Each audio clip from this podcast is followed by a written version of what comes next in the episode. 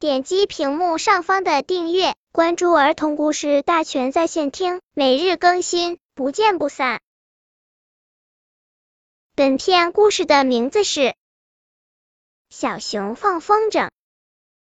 新的一天才开始，森林里生机勃勃，空气格外清新。太阳公公早早的露出了笑容，小鸟在枝头叽叽喳喳的唱歌，好像在说：“快点起床，小熊，太阳晒屁股了。”小熊想去放风筝，吃过早饭，急忙冲出家门，奔向一片草地。他一边跑一边高兴的叫道：“我的风筝飞起来了，飞起来了！”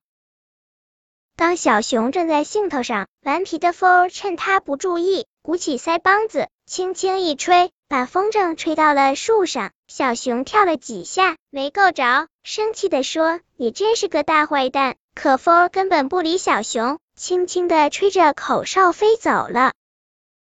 小熊没办法，只能坐在地上伤心的哇哇大哭。这时，森林边上有只长颈鹿正在享用早餐，它听见小熊在哭，不知道是怎么一回事，就走到小熊跟前。看见小熊面前有根线，线头还连接着一只风筝，长颈鹿似乎明白了，就慢慢的走过去，把风筝叼了下来，送到小熊的手里。小熊破涕为笑，连忙说：“谢谢你。”本篇故事就到这里，喜欢我的朋友可以点击屏幕上方的订阅，每日更新，不见不散。